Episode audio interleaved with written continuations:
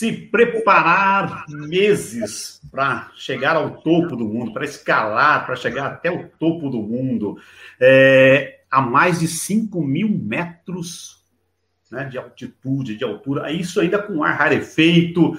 É, e, e, algo assim, o que pode significar na sua vida? O que, que pode significar nas suas reflexões, as dificuldades do, do mundo do trabalho, nas relações familiares, também na, na liderança, no seu engajamento? Que impacto isso pode trazer na sua vida no dia a dia? Os resultados de uma experiência única como essa são os assuntos que nós vamos tratar no Sou Negócios de hoje.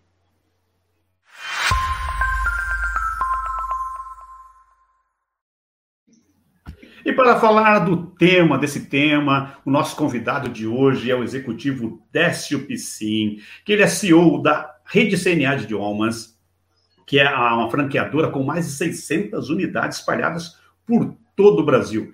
Décio teve o prazer de vivenciar essa experiência de viajar lá ao Nepal e escalar o Monte Everest, a montanha mais alta do mundo. Ele vai nos falar aqui hoje é, dos meses de preparação, das dificuldades impostas né, pela pandemia, também da perseverança necessária para se fazer um, uma jornada como essa, a escalada e também todas as, as reflexões derivadas dessa jornada. E também participam aqui do, desse bate-papo delicioso de hoje o time do seu negócio, que tem aí o Rogério Gomes. Como é que tá, Rogério? Também o Fernando Azevedo e o nosso amigo Theo William. E nós, seja então muito bem-vindo aqui ó, nesse bate-papo de hoje, Décio Piscin, para falar, né, Décio? É, obrigado pela sua presença mais uma vez aqui. Nós estivemos juntos aqui no Sou Negócios é, no dia 1 de setembro, né? Já faz aí sete meses, 1 de setembro de 2020, que a gente falando, né? Você contou que você ia fazer essa, essa jornada, essa viagem lá para o Nepal para escalar, para subir aí no, no Everest. E então, uma experiência muito é, legal de você estar aqui com a gente hoje, para você contar. E já iniciando nosso bate-papo, Conta aí pra gente, Décio, de onde veio a ideia de fazer essa viagem ao Nepal e escalar o Monte Everest. Seja muito bem-vindo ao São Negócios. Boa noite, Mauri. Boa noite para todo mundo que está acompanhando, a equipe da Soul aí. Uh, obrigado pelo convite. Obrigado pela oportunidade de mais uma vez poder estar aqui com vocês e com todo mundo que está nos vendo aí, Brasil, mundo afora. É, Mori, a ideia veio já, já de algum tempo, eu acho que tem um pouco da minha inquietude grande de, de tentar cada vez mais buscar coisas novas. E essa, essa em especial é, começou, achei que a minha vida estava um pouco, um pouco monótona, né? Claro que não estava, mas é, começou há uns três anos. Começou há uns três anos com, com um pouco de de vontade, de curiosidade de fazer alguma coisa diferente. Eu nunca, nunca tinha subido uma, uma montanha, um morrinho sequer, mas comecei a ter muita vontade de, de desbravar coisas novas. E, e no ano de 2020, no ano passado, quando eu completei 49 anos de idade, aí a ficha caiu de verdade, assim, gigantescamente. E eu fiquei, assim, a primeira coisa que me veio à cabeça é, cara, você vai fazer 50 anos de idade e o que, que de o que, que de diferente você quer fazer? Porque a reflexão quando você faz 49 é o próximo passo é fazer 50 e 50 é muito marcante, é muito forte para gente, né? Muito assim é um, é um marco muito grande. Você já não é um menino e ainda também se entende como como alguém que pode produzir bastante ainda. E, e eu comecei a querer colocar em pé essa ideia de, de ir para o Nepal e comecei a pesquisar uh, com mais uh, seriedade, com mais profundidade. E encontrei algumas soluções. Eu, uma, uma, uma funcionária, assim, no meio, do, no meio disso tudo, eu fui uma vez visitar uma escola no CNA Brooklyn e eu ganhei de presente um livro do que quem escreveu esse livro uh, é um livro de um executivo também, que escreveu um livro chamado Meu Everest. E ele fez exatamente esse caminho até o acampamento base do Everest, a 5.364 metros de altitude. Eu comecei a ler aquele livro, enfim, foi um presente que casou muito com o meu momento de, de, de vontade, de vida. E eu comecei a ler aquele livro e, e assim falei, pô, é isso. Eu já estava pensando, eu quero muito, então eu vou começar a levar mais a sério essa questão toda de preparação. E ah, o meu pai sempre me disse, né? Se, se os outros conseguem, você pode, né? Você é capaz de tudo que os outros podem fazer. Meu pai falava muito isso quando era pequeno, né? Você tem dois braços, duas pernas, você ouve, você fala, você pode enxergar bem, blá, blá, blá, blá, blá, então você é capaz.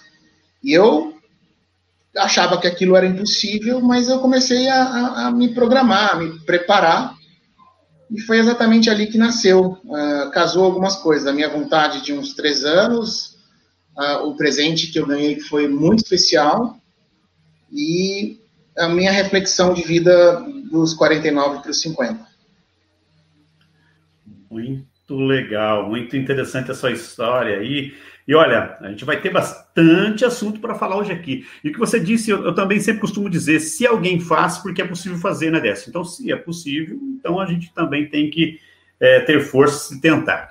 É, então, meus amigos, aí o Fernando Azevedo, que fez esse convitaço aqui hoje para o Décio estar junto com a gente.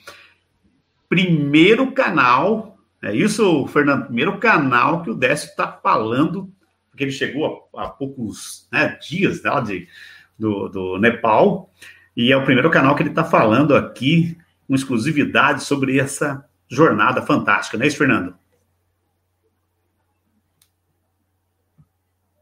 O seu áudio. Bom, aqui você consegue. Deu certo agora? Deu. Opa, okay. estamos ouvindo. É isso mesmo, Mauri. É, meu boa noite ao Décio, a você, ao Theo, Rogério, todos que acompanham o Som Negócio. É um privilégio para nós ter o Décio contando essa história antes aqui no Som Negócios, até porque, como você bem lembrou, em setembro do ano passado ele teve com a gente e ficou essa, essa promessa de que logo que ele voltasse do Nepal, ele iria nos contar essa aventura, que certamente foi muito uh, uh, interessante. Uh, Décio, o, o, o professor uh, Luiz Carlos Pontes, que é nosso amigo, companheiro em Jaguariúna, professor na Unifage, ele até é sabedor da, da entrevista, ele, ele me contatou ontem e estava dizendo, puxa, que coisa bacana, né?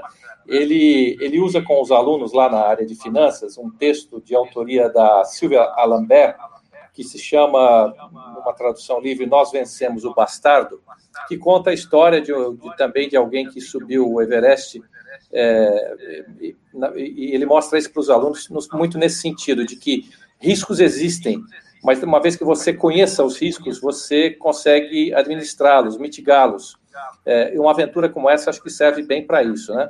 Eu sei que a sua aventura foi muito intensa, muito longa. Nós temos até aqui algumas, alguns slides que você preparou, a hora que você quiser que a gente projete. Mas é, é, é, é uma série de lições que a gente aprende com uma jornada como essa, não é correto? Muitas, Fernando, muitas. É...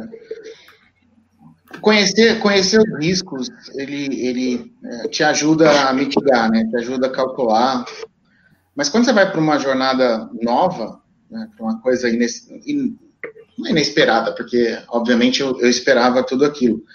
Mas quando você parte para o desconhecido, vamos chamar assim, por mais que você tenha estudado, se preparado, isso tudo te ajuda. Mas neste caso em especial, eu acho que o que, o que foi determinante foi, além de conhecimento prévio, estudo, preparação, força mental. Porque, obviamente, que com algumas limitações físicas, né, é, a força mental foi quem empurrou montanha acima para que eu pudesse chegar. É, e falar um pouquinho na apresentação, eu comentei com, com vocês, o, o a questão é em algum momento, você tem que estar preparado para responder a pergunta: o que eu estou fazendo aqui? É, eu, eu, eu, vi isso num vídeo que eu assisti antes de ir para lá, E eu dei risada quando, quando o cara falou: olha, esteja por mais que você esteja preparado fisicamente, conheça, esteja com uma equipe preparada, uma hora essa pergunta vem na sua cabeça: o que, que eu estou fazendo aqui? E, e, você precisa ter muito em mente a tua resposta, porque se você titubear, uh, a tua mente te leva para baixo. Em tudo na vida, né? Não só na montanha. Uh, não só na hora que você está menos 14 graus, com um frio absurdo, porque o vento faz esse frio ser muito maior, uh, com dificuldade de respirar, com dificuldade para caminhar. O, o, nosso líder, o nosso guia, o, vou falar um pouco sobre ele também, o Manuel Morgado, antes da, da subida, ele falou para a gente, ah, vocês vão chegar a dar passos de 10, 15 centímetros, um pé não vai passar o outro. E a gente riu, a gente achou que aquilo não fosse verdade. E quando no décimo dia eu dei passos de 10, 15 centímetros e parece que você não sai do lugar, é, a, gente, a gente fica olhando para o caminho que tem para frente e fala, cara, vou montar numa mula e vou descer. Porque ali não tem jeito, para descer é montar num cavalo e, e, e descer. Mas a força mental, quando você coloca alguma coisa como um objetivo, ela te empurra para o teu objetivo, entendeu? Então, foi muito forte isso para mim na minha, na minha jornada lá e de, com certeza de agora em diante na minha jornada de vida e profissional. Décio, muito é... interessante essa questão da força mental, né? A gente estava conversando até antes sobre isso, né, Rogério? Não, sem dúvida. E o, o, Fernando lembrou também que exatamente há dois anos atrás, né, 22 de abril de, mil, de 2019, né? A gente estava indo com um grupo de alunos do Uneduca para visitar a sede do CNA, né? E ver a preparação de dois anos. Foi ali que o Fernando lembrou. Foi, foi lá que você pela primeira vez falou. A gente estava levando, inclusive, que o, que o Décio estava entrando para o conselho consultivo né, da, da Escola de Negócios do Grupo Uneduca. E ali surgiu né, essa, esse assunto e a gente ficou, nossa, que legal, vamos ver a hora de quando ele voltar contar toda a história, né? E já vai ficar convite aqui, viu, Décio, para você contar para os alunos também. Claro que tem um monte de aluno acompanhando, né? Sem dúvida. Mas depois a gente poder contar isso para eles também, que eu acho que vai ser uma experiência incrível aí, né? Maravilhoso, Rogério. Obrigado. A gente pode ir para a nossa apresentação e depois a gente abre para bate-papo, para as perguntas. Eu queria muito interagir com, com todo mundo, se possível. Tem, tem muita curiosidade. Sem dúvida. Gente.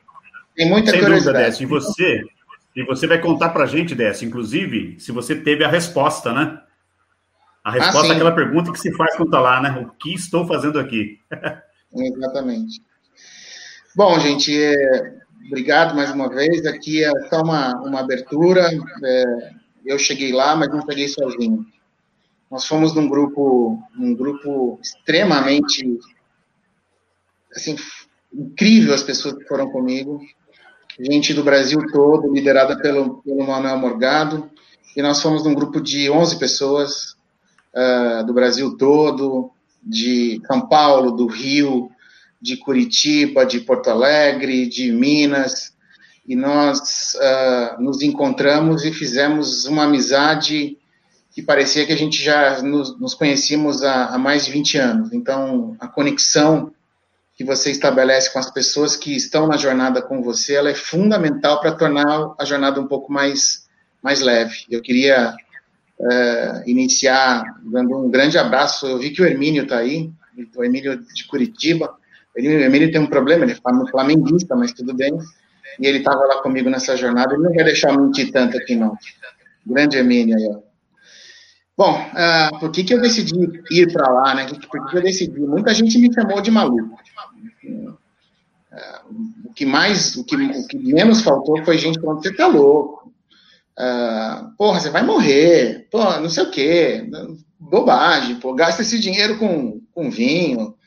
E, e eu tinha certeza que eu tinha essa vontade muito grande. Uh, e, e, quando eu comentei aqui em casa com, com, com algumas pessoas, eu, eu, tive essas reações, mas um amigo meu, Kleber, o, o Kleber Pacheco, ele falou, ele já tinha ido para o caminho de Santiago, feito o caminho, e ele falou para mim assim, eu vou com você. E eu falei, pô, você vai mesmo? Ele falou, ele falou, vou. Eu achei que ele estava trucando, né? E eu já tinha tudo, já, já, já tinha entrado em contato com a, com a empresa, com a Morgado, eu já tinha feito quase de tudo ali, passei para ele, quando a gente foi ver, a gente fechou juntos a viagem. Então, é, ter, ter um companheiro aí ajuda muito, né? A gente a não se sentir só, mas eu brinco com ele, ele brinca comigo, ah, se eu não fosse, você não ia. Eu ia, Kleber, eu ia, com certeza eu ia. Mas ir com você foi muito mais legal.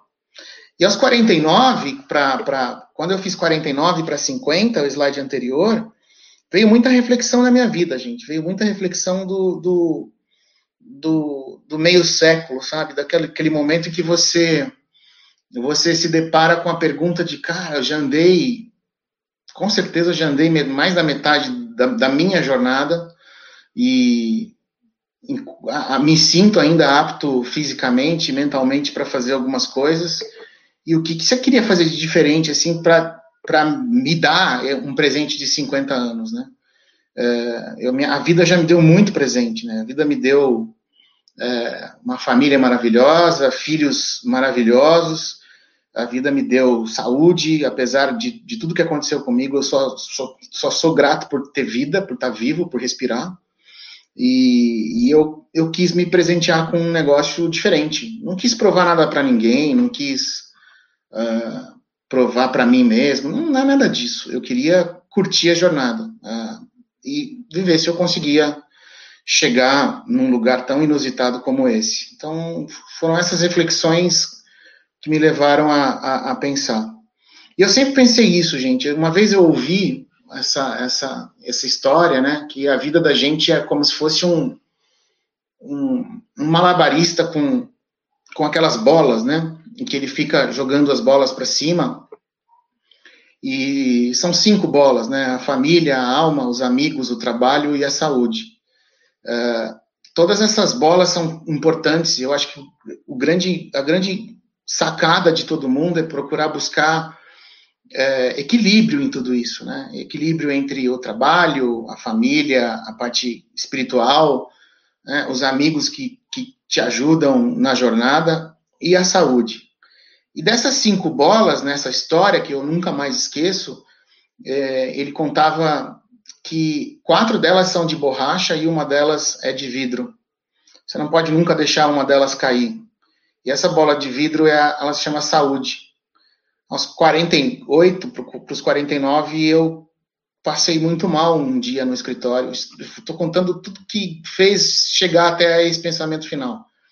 E eu falei para minha para minha assistente, falei, Carol, eu não estou legal, eu não sei o que eu tenho, não sei explicar o que eu tenho. Eu estava no meio do expediente, eram duas horas da tarde.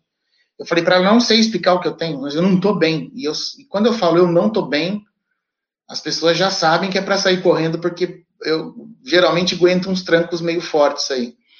E, bom, ela ligou para o meu médico, meu médico mandou ir para o hospital, eu fui e achei que eu ia entrar e sair, tomar um remédio para dor de cabeça e sair. Eu fiquei lá de quatro, cinco dias, eu tive realmente algo mais sério. E também botei aquilo para pensar. Eu falei, cara, você não pode deixar a tua bola de vidro cair no chão de novo, você está tendo uma segunda chance. E nem sempre a gente tem uma segunda chance, né? Nem sempre uh, a gente é merecedor ou a gente realmente tem. Tem tanta gente que merece, mas acaba não tendo uma segunda chance. E eu ali tive uma segunda chance. Uh, foi um sustão uh, e eu lembrei muito dessa questão de buscar equilíbrio na vida. Junto com, com isso tudo, veio a questão da pandemia. E a primeira coisa que a gente pensou na pandemia foi que a gente tomou um tapa na cara, né? A gente tomou um tapa na cara, principalmente para nós, para os nossos negócios.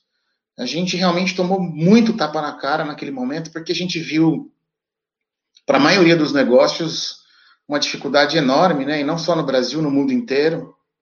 A gente viu vários setores sendo devastados. A gente viu vários setores com muita dificuldade e raros os casos de setores que conseguiram é, navegar bem durante, durante a crise, né? No, no nosso caso, nosso setor educação, para uma escola de idiomas com 200 mil alunos semestrais no, na, no presencial, foi um tapaço na cara, porque a gente corria um sério risco de, de por tudo a perder, porque a gente tinha alunos presenciais, então a gente teve que se virar, como diz o Faustão, se vira nos 30, colocamos uma solução de, de ensino à distância síncrono em tempo bastante rápido, foram menos de duas semanas. Contamos com o apoio dos nossos franqueados, contei com o apoio incrível da minha equipe e a gente conseguiu colocar uma solução que foi um remédio. Né? Não foi, não foi assim, nossa, vocês conseguiram se manter? Não, a gente teve perda. Eu não tenho vergonha de falar isso, não. A gente teve perda. Assim como muitos setores tiveram perdas, nós tivemos perdas. E a, a pandemia, eu, depois disso tudo, eu falo assim, a gente tem que. Vocês vão perceber que eu vou falar muito de mochila na minha fala de hoje. E a pandemia trouxe, trouxe vários tapas na cara, mas também trouxe vários momentos em que você tinha que ficar assim, né? Pensando. Pensando por que, que aquilo estava acontecendo com você, mas não adianta só ficar pensando por que, que isso está acontecendo comigo. Você tem que pensar como é que eu vou dar a volta por cima. Porque quando, como eu aos 19 anos sofri um acidente, fiquei dois anos sem andar, não adiantava só eu ficar pensando, pô, Deus, por que só comigo isso? Por que você não fez isso com alguém que, que é um cara ruim, um bandido, um, sei lá? A gente questiona muito os, as nossas crenças, né, no momento de dificuldade. E, mas ao mesmo tempo que eu questionava, eu tinha momentos de lucidez para lembrar que eu precisava colocar minha cabeça no lugar e, e botar minha, meu, meu espírito, minha cabeça, meu corpo num, num trilho. E aconteceu isso na pandemia também, Amori. A gente, a gente, eu falo muito para as equipes, para os franqueados, a gente tem, tem que ter aprendido alguma coisa com essa pandemia. A gente tem que ter aprendido a, a, a lidar com a dificuldade de uma maneira que a gente não fique só, ó oh, dia, ó oh, meu Deus, ó oh, azar. A gente tem que lidar com essas dificuldades de maneira a não perguntar quando é que essa pandemia vai acabar, mas sim o que, que eu estou fazendo para que ela acabe. O que, que o brasileiro está fazendo para essa pandemia acabar mais rápido? O que, que nós estamos fazendo como empresários e como cidadãos para que isso passe mais rápido? E os aprendizados vieram, foram vários, assim. Na minha, para minha vida, um dos aprendizados foi administrar melhor o tempo, é, quebrar algumas crenças que eu tinha. Eu tinha, eu tinha crenças completamente contra encontros não presenciais, porque eu gosto muito disso, de olho no olho, é, de sentir. E aí chegou a, a, crença de que eu tenho que tirar alguma coisa de positivo disso. Bom, aí, naquele momento que, de, de, de decisão ali, eu, no começo de 2020, com a pandemia, eu falei, eu vou. Eu vou, eu vou me determinar, eu vou chegar ao acampamento base do Everest, é, e, e vou me preparar para isso. Vamos passar mais uma? Bom, por onde que se começa um negócio desse, né? Eu parei para pensar como é que eu respondo isso, né? Cara, é uma engenhoca, porque primeiro você tem que fechar o que você realmente quer. Não é uma viagem curta, não é uma viagem a, a lazer, ninguém vai lá para é, passear. É, então você precisa ter um plano muito bem elaborado, contar muito bem contar bem com as pessoas que você escolheu para ir nesse plano, no caso, a, a, a, empresa do Morgado, se preparar é, e, e, saber que por mais que você se prepare, tem coisas que você não pode, não tem como se preparar. A gente se prepara, a gente dá treinamento, a gente a gente é, tenta preparar as pessoas, as equipes para o normal, mas várias coisas acontecem na jornada tanto subindo para o Everest quanto na nossa vida profissional e pessoal, que a gente precisa saber desviar. A gente precisa. Boa noite, Mônica. Que a gente precisa saber gastar menos tempo com, com, com pensando no problema e gastar mais energia pensando na solução. Então, depois da preparação, você precisa ter muita determinação, muita muita questão de saber que é isso mesmo que você quer e partir para a execução. Se você está se sentindo preparado, se você está se sentindo uh, pronto para aquele desafio, agora você precisa ter disciplina para cumprir o que você colocou no seu plano. É, aqui eu, eu, eu, coloquei um pouco essa questão dos novos tempos, novos hábitos, porque ela é muito forte mesmo, né? Assim nessa, nessa questão da, da pandemia, eu aprendi é, que existia um tempo em que eu dedicava algumas coisas que eu podia equilibrar melhor aquelas cinco bolas. E aí, quando eu comecei a equilibrar melhor as cinco bolas, sobrou um pouquinho de tempo para que eu pudesse me preparar de maneira mais adequada. Porque eu não me sentia é, com tempo bastante para me, me preparar. Mas aí, nos finais de semana, uh, e em alguns dias, a gente acorda mais cedo, acorda uma hora mais cedo do seu dia, ao invés de acordar às seis, acorda às cinco. Ah, mas eu vou me cansar. Cara, é isso que você quer para você? É isso que você quer realmente? Você vai precisar determinar um ritmo diferente se você quiser colher coisas diferentes. A gente não consegue, fazendo as mesmas coisas, obter resultados diferentes. Então, para mim que não, não, tinha, não tinha experiência, eu falei, vou buscar essa experiência, vou fazer algumas montanhas aqui, São Paulo, Minas, Rio de Janeiro, que foi onde a gente fez, na preparação. As primeiras foram difíceis, depois as, a, começaram a ficar menos difíceis, até que elas ficaram prazerosas, menos dor. É uma ilusão muito grande a gente achar que a gente vai sair um dia para trabalhar, ou que a gente vai enfrentar um projeto novo, ou que a gente vai enfrentar uma fase nova da nossa vida, ou que a gente vai subir ao campo base do Everest sem dor. A gente, gente sentir dor é sinal de que a gente está vivo. Sentir dor é sinal de que você pode é, curar a sua dor. Tem muita gente que pega a dor para o lado negativo sentir dor é, é, é muitas vezes é bom. Para mim, que fiquei 15, 20 anos sem sentir o meu pé esquerdo, porque eu tive uma lesão completa de nervo ciático, e eu não sentia meu pé, não sentia quente, não sentia frio, não sentia dor, não sentia fazer cócegas, não sentia nada. Hoje eu agradeço por sentir dor. Então, a, a, ter gratidão pelas coisas e até pelas coisas que a gente acha que não são boas para nós, é entender que aquilo é um aprendizado é ser mais humilde consigo mesmo. É ter a oportunidade de você se reinventar, cara. Então, tem coisas no nosso dia a dia que a gente fica se perguntando, se lamentando, usando o coitadismo como se ele fosse jogar a nosso favor, e o coitadismo só joga contra. O coitadismo só te joga para baixo e faz você gastar tempo com isso, quando você tem que, na verdade, cara, usar o, o coitadismo de lado. Você tem que usar, você tem que entender, os problemas existem, a dor existe, mas eu vou olhar para frente e vou, vou passar por cima disso.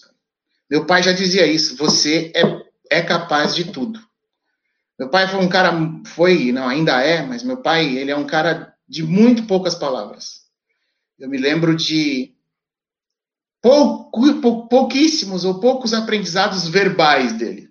Ele é um cara de muita atitude, de muito exemplo, mas de poucas palavras.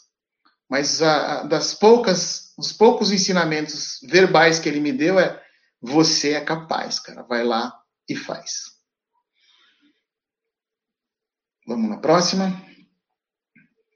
Isso é um pouco do que eu estava falando. Foram 10 meses de preparação, foram 10 meses indo para o Itatiaia. É, aí tem uma foto aí com, com os amigos. O Kleber me acompanhou em todas. A gente já estava se preparando juntos, a gente foi eh, subir quatro, cinco, seis montanhas ali na, na, na Mantiqueira, fizemos as montanhas mais altas do Brasil, a, quarta, a sexta, a nona, a décima segunda, fizemos montanhas sempre acima de 2.600, 2.700, para vocês terem uma ideia, a montanha mais alta do Brasil tem 3.100 metros, e então a gente conseguia treinar ou se preparar um pouco para entender como é que é uma jornada de 10, 14, 20k subindo, uh, com pedra, com, com terreno adverso, com chuva, no caso a gente pegou um dia de muita chuva. Levava meu filho, essa terceira foto aí é meu filho Luca, que ia comigo. Eu queria muito que ele fosse comigo para o Himalaia, mas aí eu coloquei a cabeça no travesseiro, é, conversando com a mãe, a gente falou: é, realmente, eu estou viajando muito, deixa só eu correr esse risco. E ele ficou, tenho certeza que na torcida, mas ele foi meu companheirão aí de, de, de preparação. E essa foto com ele é, é numa, num cume de 2.790 metros, do lado do Agulhas Negras, que tem um pouquinho mais do que isso, Agulhas tem 2.900. E esse dia foi um dia muito especial para mim de fazer uma montanha, um cume de uma montanha com ele. Bom, aí partiu montanha, né? Partiu montanha grande, né? E a gente saiu dia 6 de, de março do Brasil, dia 2 de março. Dia 2 de março a gente saiu do Brasil, voamos para Doha, no Catar. É, essa fotinho redonda aqui é, virou quase que um, um meme, né? Porque eu postei essa foto. Essa foto é uma loja no aeroporto de Doha, é, no Catar. Vocês imaginam o PIB per capita, né? Um pouco da pobreza que existe em Doha. E, e, muita gente falou: Nossa, que padaria legal. Eu falei: Bom, duas coisas com isso. Primeiro, a resolução do meu celular não é a melhor. É, e segundo, que isso não é uma padaria, isso é um mercado de ouro. E as pessoas compram ouro num carrinho de supermercado. É, e, e, muita gente me falou: o que, que é esse, esse croissant? Esse você comeu? Eu falei: não dava para comer, cara, só se eu colocasse como dente. Mas virou um meme da viagem porque eu postei e muita gente falava que era padaria, era pão, e não era. Bom, em Doha a gente fez só uma conexão e voamos para Katmandu, capital do Nepal. Uh, são, são 15 horas de voo São Paulo-Doha e mais 5 horas de voo Doha-Katmandu. Nepal é um país desse tamanhozinho, pequititico, tem cerca de 30 milhões de habitantes, é, 87% da população é hindu, 13% da população é budista, nas montanhas, predominantemente budista, na, na cidade, é predominantemente hindu, e é um país pequititico que fica entre a Índia, a China e o Tibete. É, o Tibete é hoje invadido pela China, é, para muitos considerado já como China. É, a Silvia falando da foto da padaria, mas é, tá, um monte de gente colocou isso. E, e tem muita influência cultural, tanto da Índia quanto, quanto da China. É, e essa influência, e essa, essa influência cultural, mais da Índia até, né, pela, pela questão religiosa, que lá é muito forte, você percebe andando nas ruas, você percebe assim que você sai para andar nas ruas de Katmandu. Nós fizemos cinco dias de quarentena, foram cinco dias dentro de um hotel, quase que um confinamento, porque a gente foi, nós somos o primeiro grupo a ir nessa, nessa época de Covid. Então, as fronteiras estavam abertas para quem provasse PCR negativo e lá para ir para a montanha, como a montanha é, é free Covid, né, não tem Covid na montanha, tem que fazer um outro PCR em Katmandu para voar para a montanha. E aí lá fomos nós. Fomos nós, partimos de Katmandu, aí a chegada a Katmandu, a influência, como eu disse para vocês, muito grande de, do hinduísmo do budismo. Essa foto, eu acho que é uma foto marcante, eu adoro essas rodas de, de vento do mantra budista, Om Mani Padme Hum, que quer dizer é, que eu tenha sabedoria e compaixão na minha vida e várias coisas que você vai aprendendo é uma uma uma, uma mistura um, uma profundidade muito grande não só cultural como como religiosa que você vai acumulando que vai realmente te modificando te rabiscando te te enfim somando a você nessa, nessa, nessa jornada, né? Bom, aí, uh, gente, o meu convite para vocês é que vocês, depois que acabar, vocês vão para o Google e digitem, digite assim, aeroporto mais perigoso do mundo. Vai aparecer esse aeroporto aí, é Lukla. Lukla é um, o aeroporto já no pé da montanha, é, você voa de Katmandu para Lukla, um voo de mais ou menos 40 minutos num, num bimotor. E esse aeroporto ele, ele tem uma pista extremamente reduzida, pequenininha, porque ele, é, ele foi feito uh, para pousar avião de pequeno porte. E só que tem um detalhe: se essa pista fosse uma pista plana, nenhum avião conseguiria parar nessa pista. Então eles fizeram um, um aeroporto com a pista inclinada, porque na descida, na, no pouso, o avião tem que subir e na, na decolagem o avião desce para pegar para pegar mais velocidade. Então você desce, a hora que você chega, você já vê esses, essas casinhas. Esse, esse, é um, esse é um, é Lukla, é um, enfim, um local lá do Nepal. Não é uma cidade, é um, é um vilarejo, são vários vilarejos que a gente percorre na subida. E aí é o primeiro grande, primeiro vilarejo que a gente chega, e ele tá, o aeroporto, a pista do aeroporto está no meio do vilarejo. Então, realmente é um, um dá, dá, um, dá um certo medo, mas acho que é, a emoção é tão grande que quando a gente posou, é, foi muito, muito legal. E na volta, a gente teria um voo de volta que sairia ribanceira abaixo para voltar para Katmandu, que não aconteceu, e eu vou contar para vocês como foi que eu voltei de Lukla para Katmandu. Deveria ter sido de, aer... de avião, mas não foi. Vou te contar.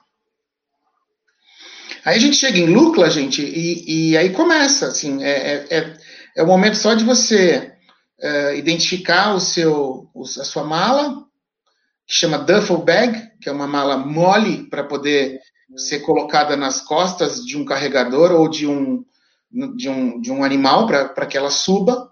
E aí, no mesmo dia que você chega, é só tomar um café da manhã rápido, porque a gente sai do hotel às 5 da manhã, chega em Lukla 7 da manhã, uh, tomamos um café bem rápido e mochila nas costas, bora fazer o primeiro percurso que vai de Lukla a Monjo, uh, um outro vilarejo, Monjo, menor. O maior vilarejo de todo o percurso, ele é Nanti Bazar, que ele é mais centralizado do que Lukla, mas uh, onde, onde as pessoas realmente fazem suas compras, suas trocas aos sábados, e Nanti Bazar seria a nossa, nossa, terceira, nossa terceira parada. E, e aí a gente sai de, de Lukla nessa primeira, primeira manhã, e segue jornada é, sentido a Monjo.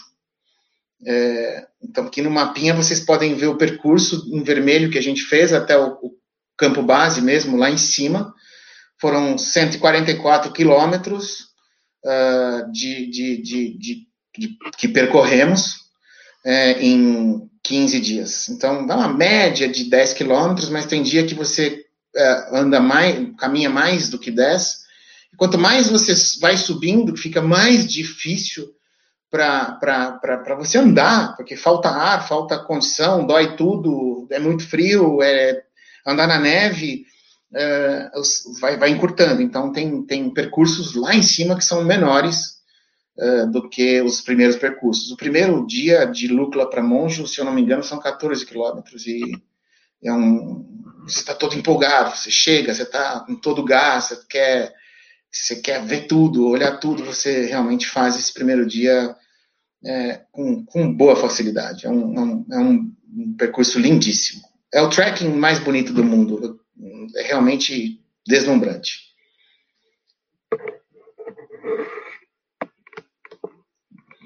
Bom, aqui eu começo com o que eu chamo de, de algumas lições, né? Uh, Aí eu acho que aqui a gente tem vários paralelos com o nosso dia a dia, né? Com, a, com o nosso dia a dia nas empresas, né? Então, a primeira coisa que eu destaco é a importância das pessoas para você chegar lá. E aí, o chegar lá, não necessariamente é chegar no, no, no acampamento base do Everest. É chegar nos seus objetivos de, de, de vida profissional, é caminhar dentro de, de uma condição mesmo que negativa, mesmo que adversa, continuar caminhando e seguir em frente. E aqui eu destaco do, do, dois personagens muito, muito fortes para mim e com certeza para todos nós que estávamos naquele grupo lá, né? O líder, o Manuel Morgado, né? O Manuel, ele, ele há 32 anos, ele, ele, ele tem 64 anos, ele tem formação, ele é médico de formação, e a história dele é incrível. Ele ele largou praticamente tudo aqui no Brasil para se dedicar a uma vida de andarilho mesmo, mochilão. Há 32 anos ele, ele faz isso. É, ele não tem uma residência fixa. Uma, nós fomos ver quadros lá na, na, no Nepal para comprar aquelas mandalas, uma mais linda que a outra. Ele falou: pô, se eu tivesse uma parede para pendurar, eu comprava uma, um quadro desse. Há 32 anos eu não tenho lugar para pendurar um, um quadro. E aí ele vai contando as histórias dele, a experiência dele. Ele já fez cume do Everest duas vezes, face norte face sul.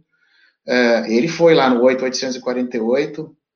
Ele, ele fez essa expedição que ele fez com a gente. Pedrão, namastê, Pedro, grande Pedro.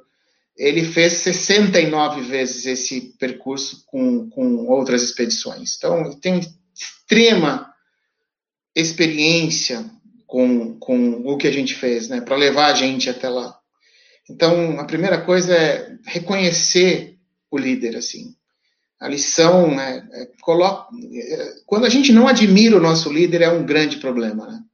Quando a gente olha para o nosso líder e fala, é um idiota, é, ou ele, ele para você, ele está no lugar errado, né? Aí você tem que se perguntar, eu estou no lugar certo? Eu já tive essa pergunta na minha carreira. Eu já achei uh, algumas pessoas, algumas não, uma pessoa, um completo idiota, e eu não tinha nenhum tipo de admiração, e ao invés de eu brigar com isso, eu resolvi sair. Então, se eu não confiasse, se nós não confiássemos no Manuel, a gente realmente estabeleceria a primeira dificuldade da jornada, que é não admirar o líder, não acreditar no líder. E apesar de saber tudo isso, gente, eu levei três dias para aprender isso lá. Porque três não, quatro dias. Porque o Manuel chegava na noite anterior, ele chegava para a gente e falava assim: Olha, amanhã a gente vai sair às sete da manhã, nós vamos passar por isso, por isso, por isso. A gente fazia uma reunião noturna todos os dias do grupo. E ele fala, aí todo mundo pergunta, toda noite alguém fazia: qual a roupa que eu levo amanhã? Porque, porque a gente sabe onde a gente sai, mas não, não conhecia para onde a gente ia. Ah, qual é a roupa que eu levo? E ele sempre falava: ó, leva isso, isso e isso. Mas sempre tem aqueles descrentes, né, que ah, eu sou mais friorento, não sei o quê, e você carrega mais do que você deve na tua mochila, isso tem um peso. E carregar coisa na tua vida que você não deve carregar, gente, é terrível. Eu estou usando o exemplo da roupa que, você, que te pesava 2 quilos a mais na mochila, mas quantas coisas a gente não carrega desnecessárias na nossa mochila no dia a dia? Sentimentos, sabe? coisas que, que realmente jogam a gente para baixo, pensamentos. A, a, minha pergunta é: tua mochila tá, tá, tá leve o bastante para que você continue a tua jornada ou você está colocando coisa desnecessária nela? Não está na hora de você abrir a tua mochila e ver tudo aquilo que você não precisa carregar? Não está na hora de você rever se você realmente precisa carregar é, isso tudo de comida o esforço que você faz, você não vai gastar. Então, essa história da mochila, para mim, para mim, é o maior aprendizado. E o Manuel falava, leva isso, isso, isso, gente. Não precisa mais do que isso. Com 10 minutos de caminhada, vocês vão sentir calor. Mas como nós vamos sentir calor, Manuel? Tá zero graus, menos um. Vocês vão sentir calor. O sol vai sair e vocês vão sentir calor. A gente saía lá fora, não tinha sol, era só neve. E 10 minutos depois, 20 minutos depois, o sol saía, a gente tomava calor e tomava na, lá. Porque daí não tem mais volta, meu amigo. Você não tem mais volta, você tem que carregar o que você, o que você decidiu carregar com você. Esses caras aqui na direita, são os carregadores. Essa foto é de um carregador. Os Sherpas são os, os, os caras que vão andando com você e vão caminhando com você. O grupo tinha quatro Sherpas. Uh, e o grupo se autodividiu em, em, três, em três, três subgrupos. Uh, o grupo dos, dos profissas, o Pedro está aqui, o Emílio está aqui, o Kleber está aqui, os três eram os grupos de elite, os caras que andavam muito forte, iam na frente, junto com o Manuel, o grupo dos mais, dos mais é, lentos, e geralmente eu, na subida, eu ficava meio que sozinho no meio, entre o, o pessoal da frente e o pessoal de trás. E ficava muito com o meu Sherpa, o Nara, a quem eu dedico 90% do meu sucesso de chegar, porque o Nara me ajudou muito mentalmente uh, a subir. E foi um amigo que eu fiz no, no Nepal, tenho ele até hoje no, na, na, enfim, na minha lista, falo com ele. E os Sherpas são caras que, te, se precisar, carregam no colo. Então, fazem de tudo para que a tua experiência seja completa. E esses que estão na fotinha aqui à direita, eles são os carregadores. Porque a gente leva cerca de 20 quilos para a montanha. E desses 20 quilos, cerca de 5 quilos você leva na tua mochila com as coisas que você precisa e 15 quilos uh, ficam na sua duffel bag, na sua, na sua mala, né? E os carregadores, eles, eles colocam ali duas, três duffel bags nas costas e, e, e levam para você de um lodge até o outro, de uma pousada até outra, vamos dizer assim. E quando você chega, o seu, o seu duffel bag já está lá para você direitinho. Então, lição número dois: valorize quem carrega o piano. Você está valorizando quem carrega o piano na tua empresa? Você está dando a mão para ele falando, cara, obrigado. Sem você eu realmente não teria conseguido. Porque se esse carregador não chegasse, cara, a gente não ia ter roupa para dormir. A gente não ia ter roupa para colocar no dia seguinte. Se não fosse esses caras, a gente não ia conseguir. Então, tocar o piano é muito legal. Levar os aplausos da plateia é muito bonito. Mas quem colocou o piano lá para você, quem afinou o piano lá para você, quem te faz acontecer, quem carrega esse peso todo por você, na tua empresa, na tua vida, valorize. Valorize profundamente, porque sem eles você não é nada. Nada, nada. Outra coisa, valorize o que você tem na tua mão, cara. Não adianta, não adianta, depois que você saiu, depois da tua jornada, depois que você começou o seu dia, você ficar se comparando ao teu concorrente. A não ser que seja para aprender. Porque tem muita gente que fica olhando para o outro e achando sempre o chuchu do vizinho mais bonito. Você já está você tá valorizando o que você tem na tua empresa? Você está valorizando os recursos que estão à sua disposição? Você está usando os recursos que você carrega aí na no teu bolso, na tua mochila? Na... Você está valorizando? Você está valorizando o litro de água que você está carregando? Você está sabendo tomar essa água direitinho para ela durar até a próxima parada onde vai ter água ou você está exagerando? É... Valorize o que você tem à sua disposição. Tenha sim o desejo de ter melhores recursos, mas nem sempre é possível ter os melhores recursos ou os recursos que você acha que são melhores. Às vezes a gente fica sonhando em ter soluções da NASA, do Google, do não sei o quê, sabe? Daquele monte de coisa que tem na televisão. A gente fala, pô, se eu tivesse isso na minha empresa. A tua empresa depende muito mais da tua criatividade, tua força mental e a sua vontade de queimar sapato para vender o teu produto do que esse monte de coisa que colocam na tua cabeça, sabe? Cara, bota a tua bota, bota o que você tiver que botar, Vai vender teu produto, vai reclamar menos. Ah, mas vai doer. Vai doer. E ainda bem que está doendo. Você quer ter uma perna que você não sente dor? Não, você não quer. Então, beleza. Agradeça a Deus pela tua dor. Segue em frente. Porque não dá tempo. O mundo não dá, o mundo não é gentil com aqueles que praticam a autoflagelação. O mundo não é gentil. O mundo não é gentil àqueles que ficam só achando que o do outro é mais bonito. O mundo é gentil, às vezes, com quem busca incansavelmente chegar no teu objetivo. E por maior que seja o teu objetivo, tenta tornar a tua jornada prazerosa. Tenta. Tenta. Quais são as lições? Se você tem, se você é quem determina o teu ritmo, o importante é você chegar. Ah lá o que eu falei, a mochila deve ter somente o necessário. Tira os pesos que puxam você para baixo. Menos peso, mais leveza. E puxa para baixo mesmo, porque peso excessivo na montanha dói as costas. Na vida custa muita coisa.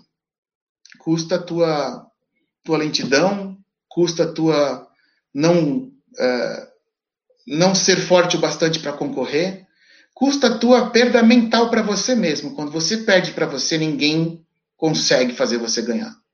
Começa a ganhar aqui dentro que você faz sua vida mudar.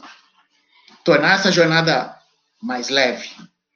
Está preparado para lidar com diferentes cenários. Gente, a gente começou a jornada lá com 2.800 metros em Lukla, e essa primeira parte da foto aqui é o que a gente vê nos dois primeiros dias, três primeiros dias da, da caminhada. Muito verde, água, água essa, essa água corrente aqui é uma água da, que é degelo do Everest. É uma água eu nunca vi aquele tom de azul, mas é mais ou menos isso que vocês estão vendo aqui. Uh, você vê muito verde, muita vegetação, e conforme você vai subindo, o verde vai dando lugar para o marrom, para o marrom da terra, sem verde, poucos arbustos e muita pedra. Muita pedra. É, e aí as pedras vão dando, vão trocando de cor novamente e tudo vai ficando branco. E vira esse cenário da, da foto à direita, onde você olha e, e vê muito branco. Então, você sai, começa uma jornada no, no verde bonito, passa pela pedra e chega no, no branco total. Aqui eu tirei uma lição. Eu tomei dois, como diz o, como diz o Kleber, eu tomei dois rolas. Eu comprei dois terrenos. Gente, essa é um, uma paródia que a gente faz, né? Quando você toma um tombo fala, comprou um terreno. É, eu tomei dois tombos lá. E os dois tombos, tombo, tombo mesmo, de cair de costas. Eles não foram na neve porque eu escorreguei, e eles não foram naquelas pedras grandes que são difíceis de passar. Os dois tombos que eu levei, eles foram numa pedrinha desse tamanhozinho assim, ó, piquititica. E por que, que eu tomei tombo na pedra pequena? Porque a gente acha que a gente é Golias e a pedra é Davi. A gente acha que já ganhou. A gente fala, vou botar a bota aqui em cima e vou passar por cima. E não vou com, com cautela, não. Vou atropelar. E aí, cara, o teu ego te derruba. Teu ego te derruba porque a pedra pequena é um detalhe que você acha que não vai te derrubar. E ela te derruba porque ela tá solta.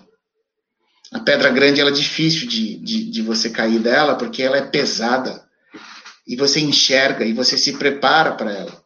A pedrinha pequena não. Você acha que você é muito maior do que ela, você pisa nela, só que se ela estiver solta, ela rola embaixo da sua bota e te leva para o chão para te mostrar que você precisa repensar como você lida com seus pequenos desafios da vida, como você lida com os detalhes que te cercam todo dia na vida. Aí chegou o décimo dia, o dia da subida, é, e veio a pergunta, né? O que, que eu estou fazendo aqui? Nesse dia é, foi difícil, porque a gente chegou em Gorakshep, na, na nona noite, a gente dormiu na Pirâmide, que é uma ex-base uh, científica militar da Itália. E no décimo, prime décimo e décimo primeiros dias, nós dormimos em Gorakshep. E era durante, para vocês entenderem, né, a gente, na subida, quando a gente chegava no lodge, a primeira coisa que a gente fazia era, era se ajustar quanto à roupa, guardar a mochila e rapidamente o Manuel vinha sorteando o banho. O que é sortear o banho? São 11 pessoas, 11 fichas de 1 a 11. Quem é o primeiro a tomar banho? Quem tira a ficha número 1 é o primeiro a tomar banho, o segundo, o terceiro, o quarto. E com um detalhe, tinham lugares, locais que a gente conseguia tomar banho todo mundo e tinha lugares que a gente ninguém tomava banho. E tinha alguns lugares que era aquecimento solar, porque não, existe, não, não tem como é, ter outro tipo de aquecimento lá em cima. E no aquecimento solar, às vezes a água quente acabava no quarto, quinto banho. Se você puxasse a fichinha número 9, lencinho. É, no começo você fica incomodado.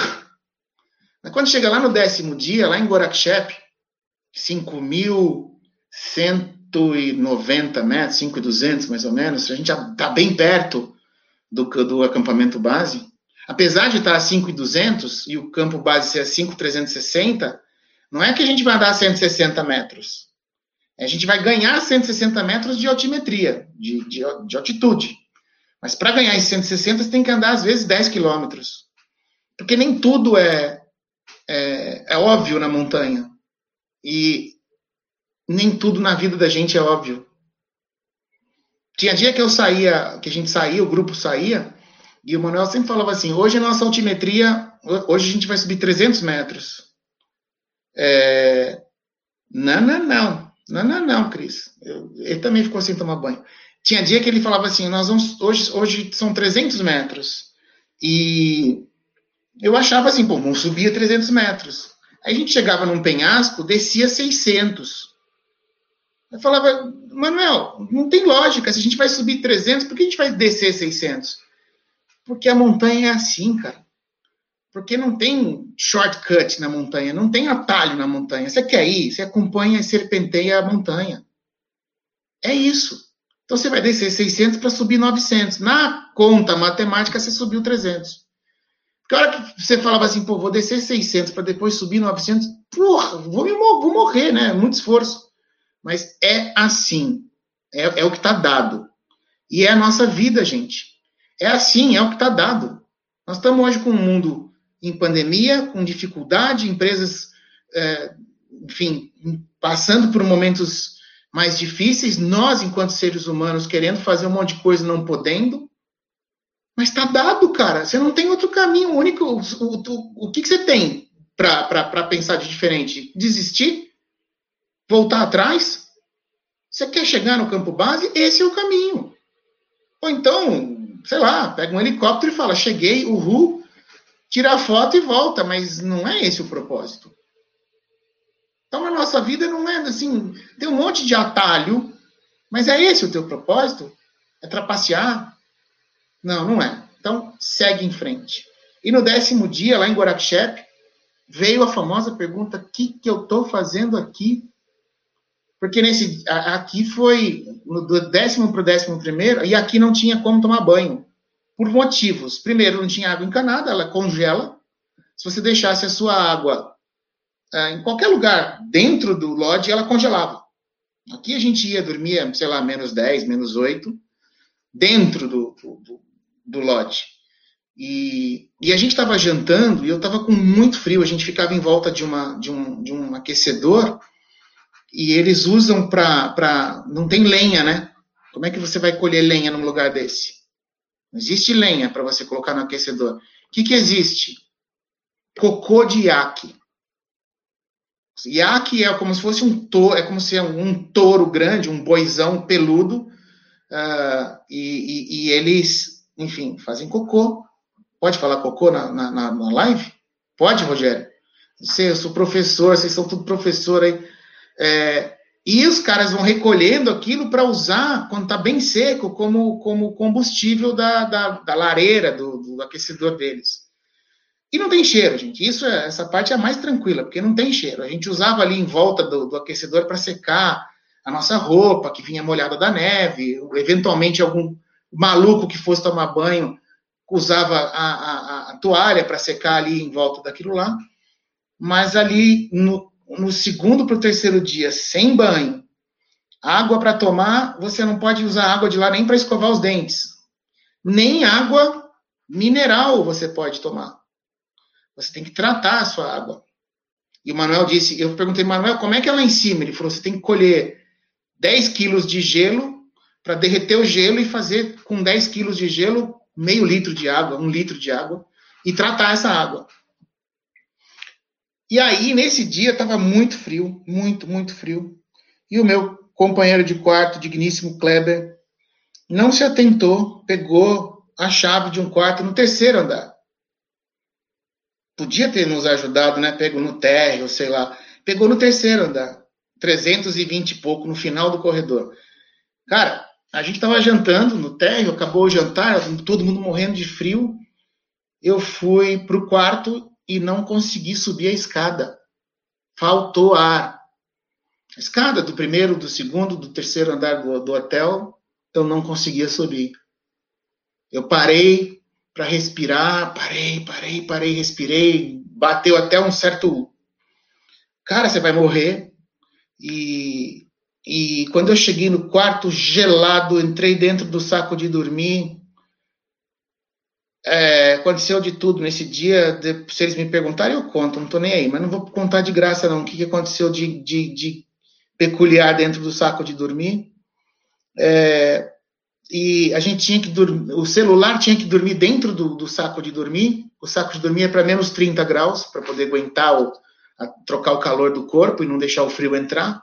Porque se você deixa o teu celular fora do saco de dormir uma temperatura extrema negativa, ele descarrega mesmo carregando.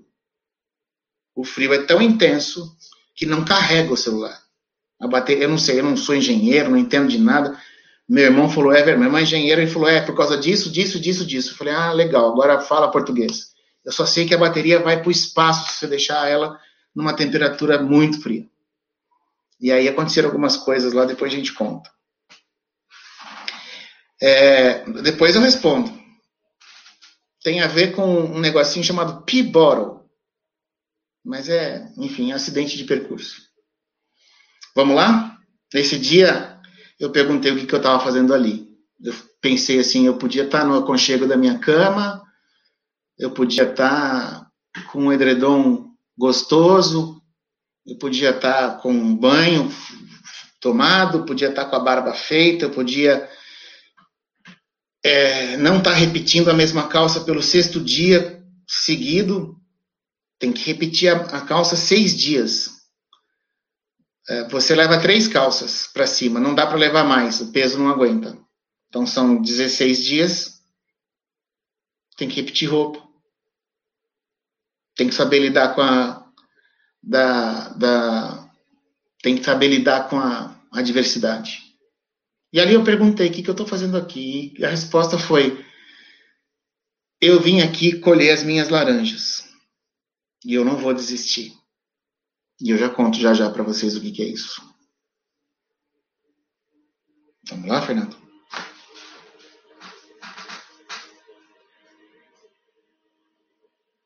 Tem mais?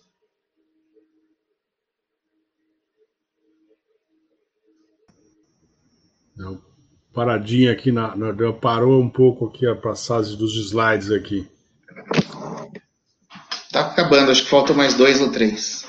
Não, mas está muito interessante. Tá fantástico, fantástico. Né, Theo? Dá uma, ai, dá, quer dar uma passadinha no chat aí, Theo? O pessoal tá aí mandando bastante mensagens. Obrigado pela audiência, obrigado por você estar nos assistindo, nos acompanhando, nos ouvindo é, no seu negócio, que a gente está falando hoje com o DSP Sim, que é CEO do CNA, maior rede de escolas de idiomas do Brasil, e está contando essa aventura fantástica, maravilhosa, com bastante mensagens é, dessa viagem que ele fez ao Nepal e, e nessa escalada ali do, do Everest. É, tem ainda algumas imagens para a gente passar aqui. Fica e acompanhe. Ainda o Décio ainda vai falar para a gente aqui das laranjas, né? História muito interessante que ele vai contar aqui, que foi a, a né? resposta para essa pergunta. Oi, Théo. Estou falando, são duas perguntas que serão respondidas para quem assistir até o final, para quem acompanhar até o final. Primeira, o que, que você foi fazer lá, né? Quais laranjas são essas? E a segunda, o que aconteceu no saco de dormir. A Mauri, é, nós estamos com, com um recorde de participação no chat. A gente não vai conseguir falar o nome de todo mundo, né? Tá Só agradecer a audiência de todos que nos acompanham, porque a história do Décio tem tudo a ver com o que eu estava conversando hoje com meus filhos. Por incrível que pareça, hoje eu acordei às três e pouco da manhã não consegui dormir mais. E às cinco e pouco da manhã eu saí para caminhar com o meu filho mais velho e a gente estava falando sobre. É, é, e, e, eu fiz a chamada do programa falando é, sobre a importância das experiências pessoais na liderança, até porque somos seres holísticos. E depois eu tive uma conversa com os meus dois filhos aqui, uma situação, algumas situações que estão acontecendo entre a gente. E, cara, ver o que o Décio está falando hoje é uma aula, não só de liderança, mas uma aula de ser um bom marido, ser um bom pai. Né? Estou encantado. Sim, ser uma boa pessoa, né, Theo? Você também já peregrinou, você sabe isso. Eu até estava conversando com o Décio falando isso, que é lógico, teve os fatores né, climáticos, geográficos, né, de escalada, tudo mais, de subida, né? Mas isso uh, eleva, né? Usando aí a, essa coisa mais metafórica, eleva demais a gente, né? Essa, essa analogia que ele fez é de várias situações do nosso dia a dia. É muito crescimento, é, autoconhecimento, né? Acho que dá muito autoconhecimento. Fantástico, fantástico. Quem está assistindo está tá recebendo um baita de um presente aqui. Uma né? aula, uma aula Porque, de olha... vida. Décio, eu tinha uma pergunta para fazer, no, na primeira parte, enquanto a gente resolve os nossos problemas técnicos aí, porque você falou do filósofo Faustão, ele fala que quem, fa, quem sabe faz ao vivo, só que o ao vivo tem os problemas também. Bora! É, eu, a, os grandes líderes que eu conheci, alguns deles, é, afirmam que a liderança ela é solitária. Né? E por mais que você tenha toda a sua equipe, o Manuel, né, o, o suporte, mas é uma. Eu fiz uma peregrinação agora há pouco tempo, não tão né, pomposa como a sua, não tão desafiadora, mas para mim foi uma vitória pessoal. É, é um momento muito íntimo, né? E a gente tem um livro que me guia muito, que é o Monge Executivo, onde o nosso, onde o, o, o, o protagonista da história vai para um para um retiro espiritual, né? A, a, a liderança, ela realmente ela é tão solitária assim, ao ponto da gente ter que passar por essas experiências para poder é, entender esse processo de liderança. Você concorda com isso? Theo, eu acho, eu acho que vários momentos da liderança são solitários. Mas não só da liderança, liderança empresarial.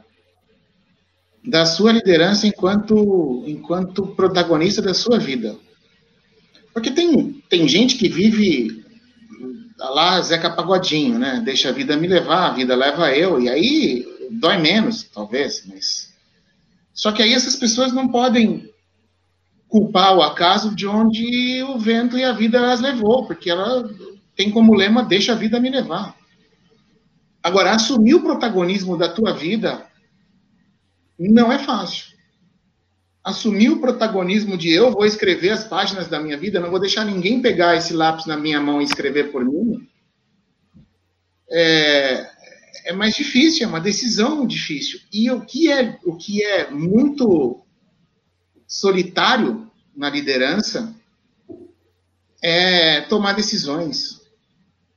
Porque você pode estar cercado de um monte de gente. Na vida, seus amigos, seus familiares, na empresa, seus executivos, seus conselheiros.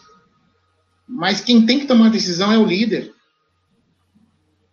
E esse meu tio, que eu vou falar dele, o tio Oliveiros, ele, ele era CEO de uma, de uma, uma multinacional e eu era apenas um menino, um adolescente, quando me lembro disso. Mas quando eu me tornei diretor de empresa, ele me chamou para a casa dele, ele morava num sítio, aqui próximo a Mogi das Cruzes, ele morava numa cidadezinha chamada Biritiba Mirim, no sítio, no meio do nada. E ele, ele me chamou, ele falou, agora, agora a tua carreira mudou, negão. Porque de hoje em diante você precisa, você precisa acertar mais do que errar. E mais do que você, do que você já o faz, já o fez para chegar onde você chegou. Só que tem um detalhe, ele falou assim, você tem que acertar todas as decisões importantes. Você pode errar, mas deixa para errar naquelas que não vão quebrar ninguém, que não vão prejudicar ninguém. Nessas, você tem que ter a sabedoria de acertar. E aí você se aconselha, cara. Você vai, você tem reunião de conselho de, de administração, você tem reunião de comitê de franqueados, você tem com seus, seu board de diretores, você tem, você tem, você tem. Assim como na vida você tem a tua família, os teus amigos, o teu vizinho que gosta de dar pitaco na tua vida, blá, blá, blá, blá, blá mas na hora de tomar uma decisão, ela é sim solitária. Ela está no teu íntimo. Essas decisões importantes, elas estão no teu íntimo, porque você colhe conselhos. Cabe a você escutá-los. Ouvir, você ouve. Mas cabe a você escutar os conselhos. E além disso, você pode ouvir 100 conselhos de sim, se lá no teu íntimo a tua, a tua resposta é não, na hora de você assinar, você vai no não. Mas é solitário. Nisso é solitário. Para tudo na vida. Para tudo. Empresarialmente, é muito solitário. Eu vou dar o exemplo do Manuel.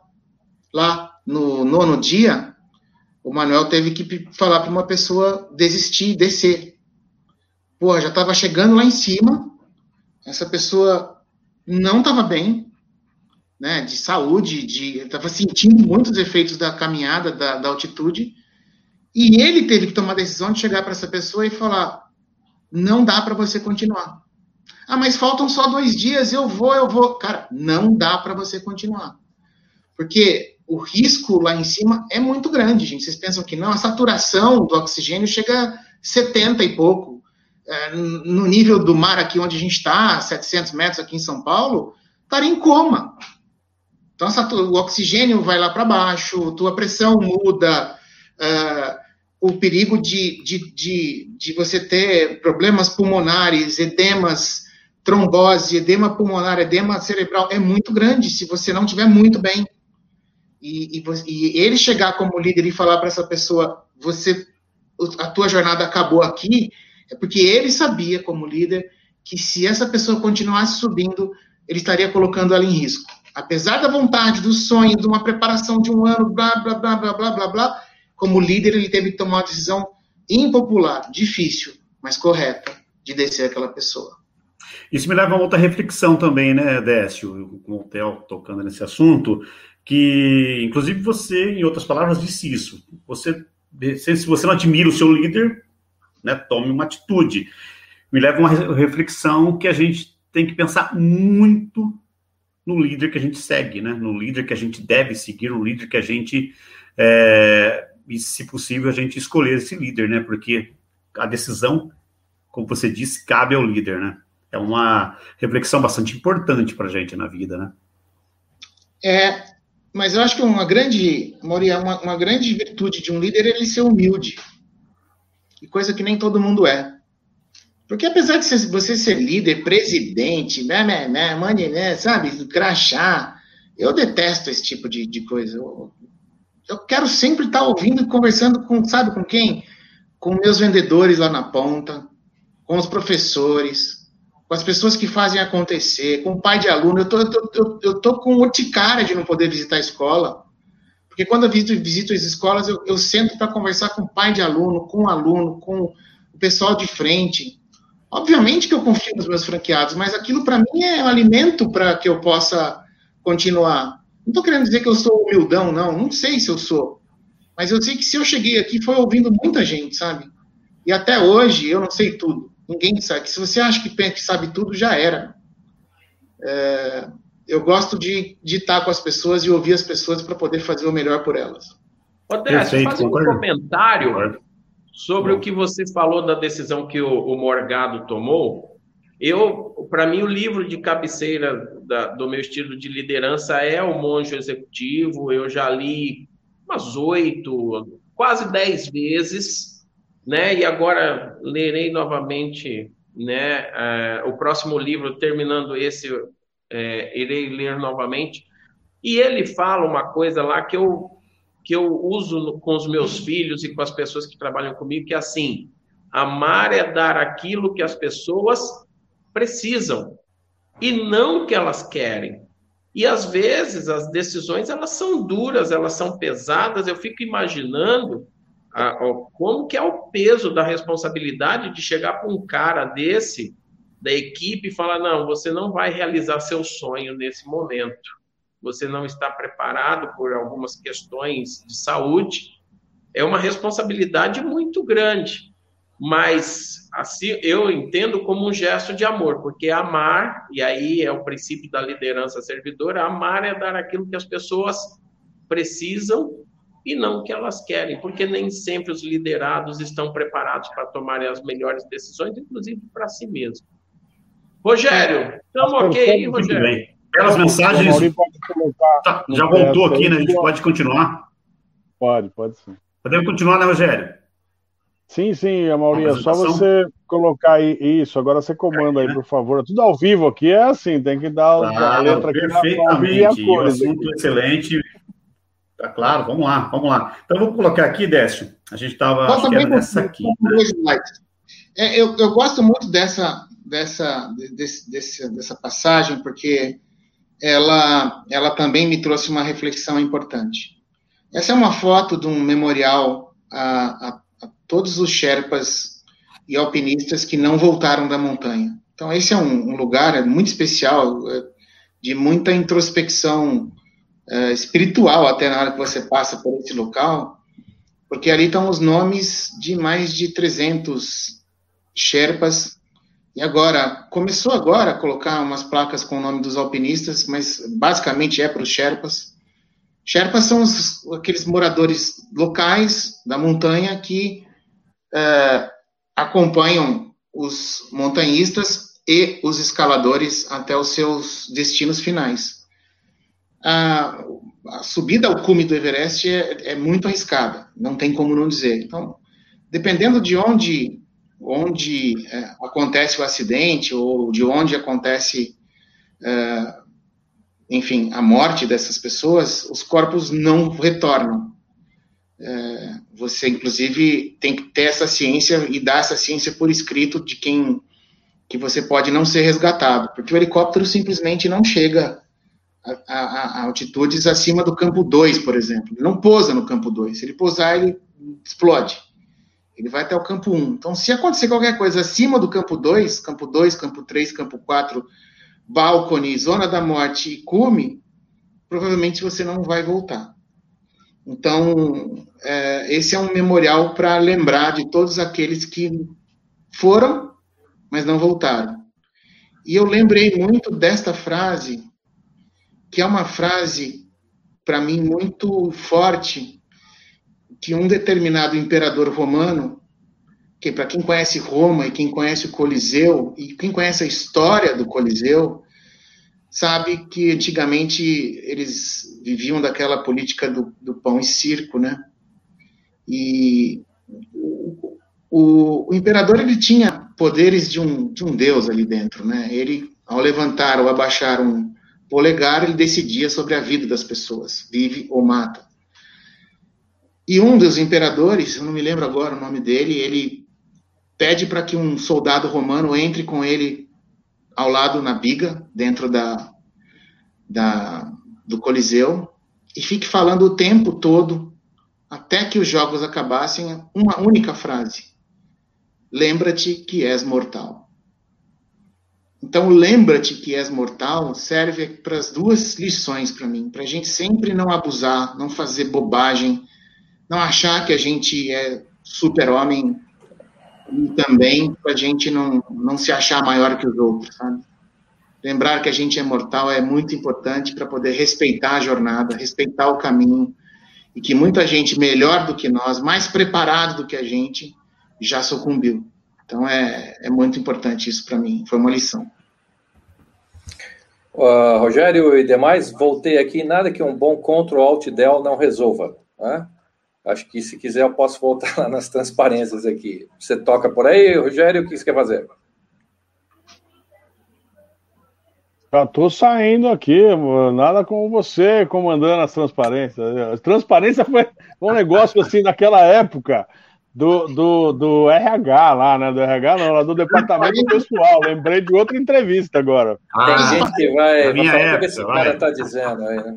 Transparência aí, quando eu falo que é a, a ala da, da vacina, eles é, apelam, Eu não sei nem o que é transparência, entendeu? Mas eu, eu imagino que deve ser alguma coisa bem antiga. já que parou aí, vamos só pegar até. Tem uma pergunta aqui de, do Alejandro. Tá mandando pergunta pro Décio aqui, ó. Olha lá. Duas perguntas.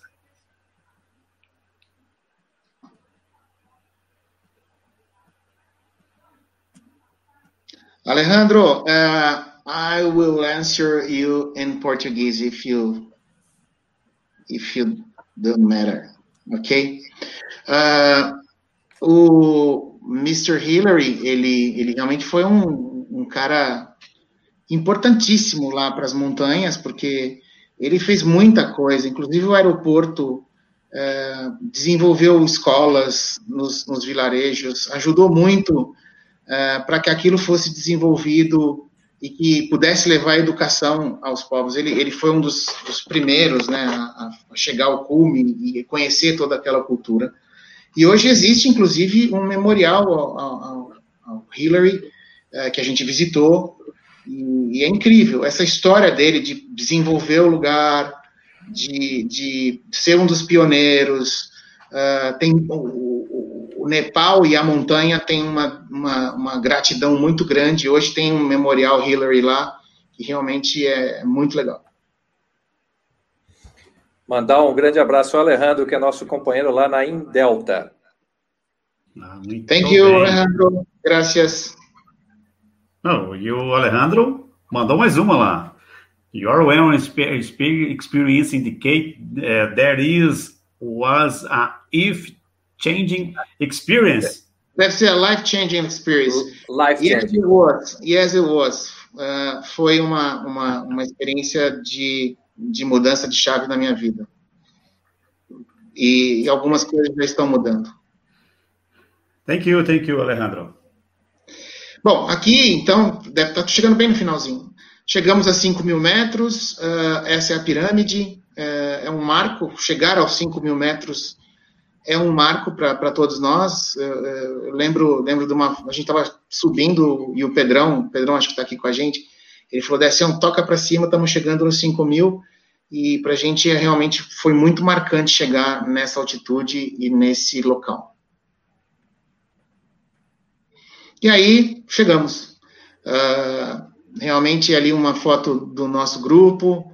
Uh, aqui, março, a gente chegou em março, uh, tinham poucas ainda barracas das expedições, estavam sendo montadas. Essas aqui eram expedições, se eu não me engano, uma da França e uma da Rússia. Isso aqui fica lotado de barracas na alta temporada, que é exatamente agora, abril e maio, porque é a única janela uh, climática que você tem para subir o Everest. O Everest é aquela montanha lá no fundo, não é essa primeira aqui não, é aquela lá no fundo, parece pequenininha, e ali é o topo do mundo, a 8.848 metros de altitude.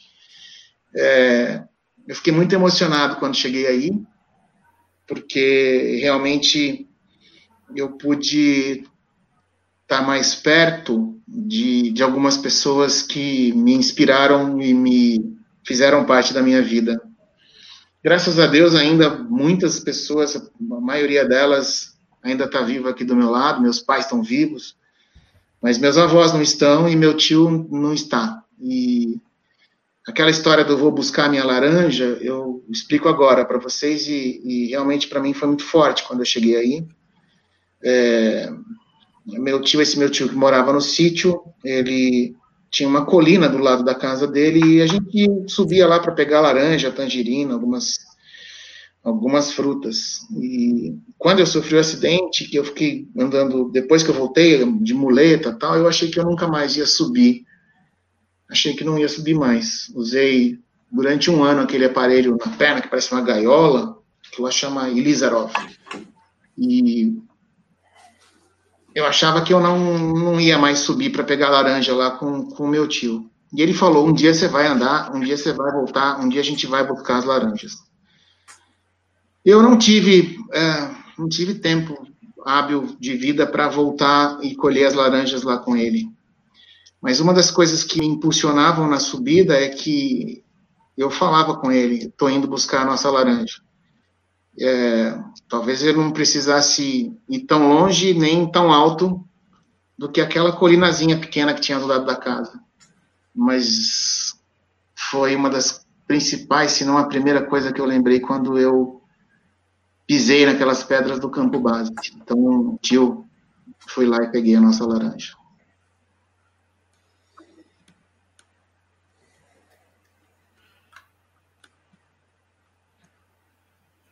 Vamos ver aqui agora é. se, se os, os vídeos, a internet nos ajuda. Hã? Vamos ver se a internet aí. não nos dá um baile agora. Até a Silvia comenta aí. Ó. Sim, Vamos sem lá. dúvida, Silvia. Passou na minha cabeça que eu estava mais perto dele. É... Passou na minha cabeça que, que a gente tem uma, uma vida muito curta, sabe, Silvia? A gente não, não deve. A grande, grande, grande dificuldade é você equilibrar presente com futuro, porque o passado já foi. O passado não adianta mais, gente. Não adianta você ficar olhando para o passado, a não ser que ele seja aprendizado. Agora, ficar equilibrando o futuro, ah, não, vou guardar o dinheiro, vou guardar, vou guardar, vou guardar, daqui a pouco. Pff,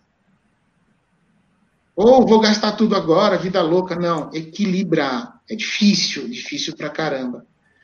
É, mas é, para mim, o grande segredo da vida da gente é saber viver é, com intensidade né, e colhendo laranjas ao longo dessa, dessa jornada e, e não, não desistir. E carregar só o que você precisa realmente carregar, porque a jornada, apesar de ser rápida, ela é longa.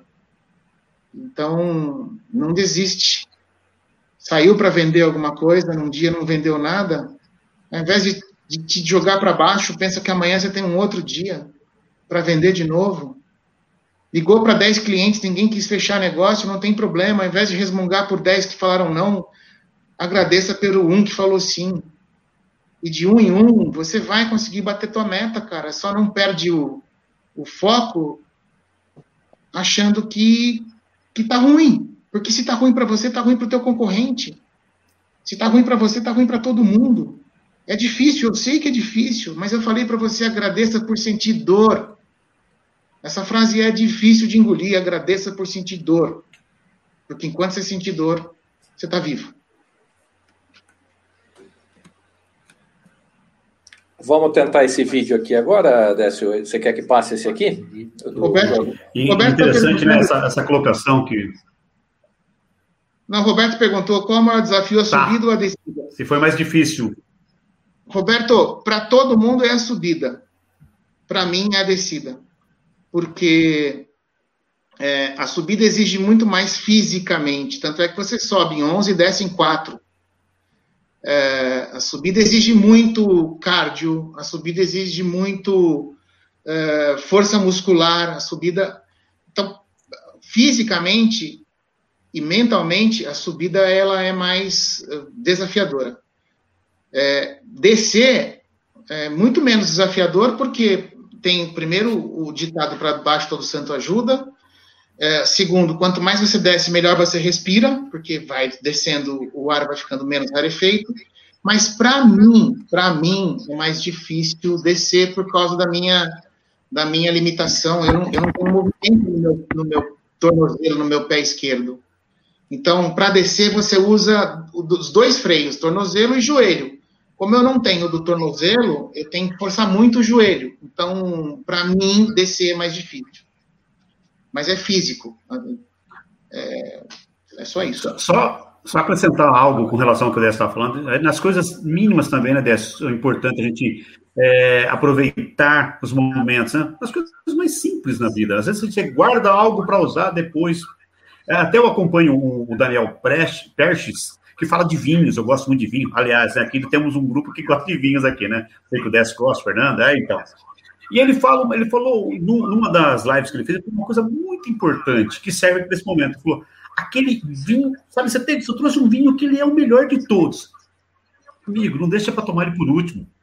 Toma ele antes. O que você vai deixar para depois? O melhor vinho.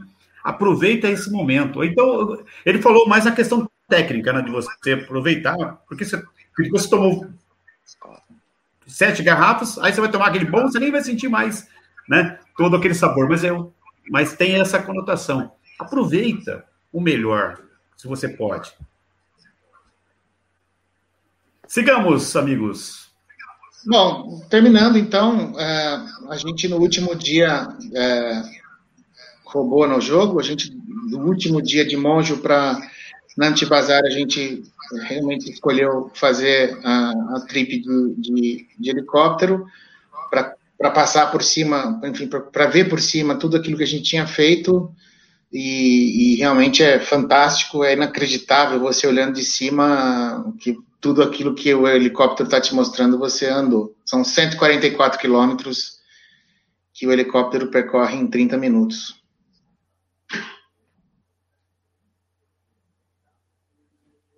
Muito bem. Tem mais uma, acho. Tem mais? Mais uma. Vamos lá. Esse é o vídeo.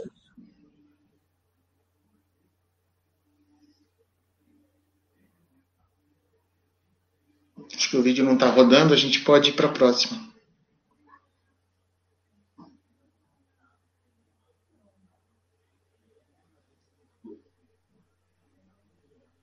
Décio, enquanto o Fernando resolve isso aí, é, eu gostaria de te fazer uma pergunta, né? Nós não temos uma amizade, eu tive a oportunidade de encontrá-lo poucas vezes, mas o Fernando e a Silvia têm uma admiração muito grande por você como pessoa e como líder. É, mesmo assim, nós temos pontos a serem aprimorados, faz parte da vida e essa é a grande beleza da vida, né? Esse caminhar com o aprimoramento constante. Qual a diferença do Décio antes e do Décio depois do Everest, como pessoa e como líder? Boa, Théo. É... Eu acho que posso te garantir assim, uma coisa mudou. Eu estou muito mais uh, introspectivo, estou muito menos ansioso.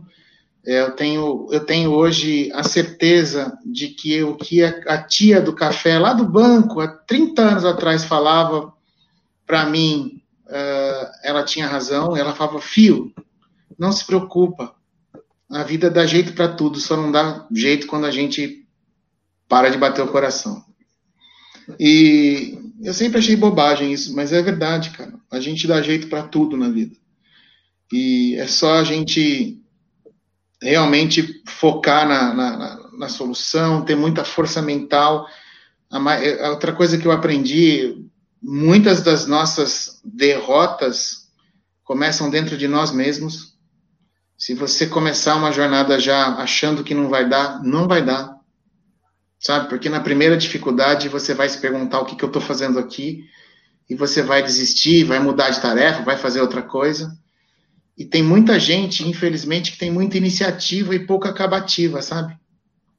É, muita gente começa um monte de coisa, abre um monte de frente e não consegue concluir. E para mim, sucesso é você encerrar ciclos. Sucesso é você fechar um ciclo bem, que você iniciou e, se preciso for, reiniciar o ciclo novamente ou outro ciclo. Mas não deixar pela metade, não acabar pelo meio, não, sabe, deixar inacabado. É, encerre ciclos, saiba encerrar ciclos. Essa última, essa última é, experiência, acho que é a última, um dos últimos slides é, é acabou. A gente chegou lá em Lucla, vamos pegar o avião, vamos voltar. Não, negativo, negou. Chegamos em Lucla, ficamos dois dias em Lucla para pegar o avião, aquela pista que desce, né, que eu falei para vocês. Não teve, não, não, não deu teto. Tinha uma poluição gigantesca vinda da China e da Índia. Não deu teto, não decolava nem pousava nada. E a gente acabou tendo que voltar de jipe. Nós descemos até uma cidadezinha chamada Fla-Flu, a cinco minutos de, de para baixo ali de Lucla. E aí a gente pegou um jipe e eles falaram para a gente que seria uma viagem de nove horas, foram onze horas dentro de um Jeep. É... Cara, é surreal. É nessa estradinha que vocês estão vendo, de terra, de dia e de noite, o trânsito lá é um trânsito que, você, que a gente acha que o trânsito de São Paulo é feroz, você não tem noção. É uma loucura. No vídeo de encerramento vocês vão poder ver melhor. Então, a lição daqui, no meio do que você programou, nem tudo acontece como você programou. Vem um monte de coisa diferente de desafio. Né? Podia ter sido uma avalanche, podia ter sido um, um machucado, podia ter sido um monte de coisa. No, nosso, no meu caso, graças a Deus não foi nada, mas no último dia a gente teve que mudar a rota e andar 11 horas de Jeep. E, e, e assim, o grupo reagiu muito bem, isso que foi legal. Ao invés de ficar, oh, meu, que sabe, que saco, pô, não sei o quê, paguei o voo, não sei o quê, todo mundo estava tão com espírito de de, de win-win que todo mundo falou: vamos embora, vamos pegar, vamos fazer disso uma, uma festa, vamos fazer essa, desse limão uma limonada. Uh, e isso acontece muito dentro das escolas, dentro dos nossos negócios. Não funcionou alguma coisa, ao invés de reclamar, ao invés de se lamentar, equipe, vamos embora, vamos fazer desse limão uma limonada. E foi o que a gente fez. A gente fez uma bagunça nessa volta que a gente virou, todo mundo ali virou adolescente. Eu me sentia com 15 anos ali naquela volta. Bate-papo excelente aqui com o Décio Pessim, do CNA Idiomas, ele é CEO do CNA Idiomas, e falando dessa viagem maravilhosa que ele fez é, ao Nepal, que subiu lá no Monte Everest. Décio, daqui a pouco vai ter o vídeo para finalizar. Né? Você que chegou até agora também, dê o seu like aí, aproveite e compartilhe esse vídeo, que mais pessoas é, possam ter o prazer de assistir a esse relato maravilhoso do Décio. Com certeza. Infelizmente, sua... não devo passar todas as perguntas, Ju, do, do Sem dúvida, também. verdade. Desculpe aí, Mas eles ficam todos registrados aqui também, né? Ficam claro, claro. Obrigado a todos aí que nos acompanharam aí, né? E, Décio, na sua mochila, Décio, o que, que fica na sua mochila e o que, que não entra na sua mochila depois dessa viagem maravilhosa, dessa jornada que você fez aí?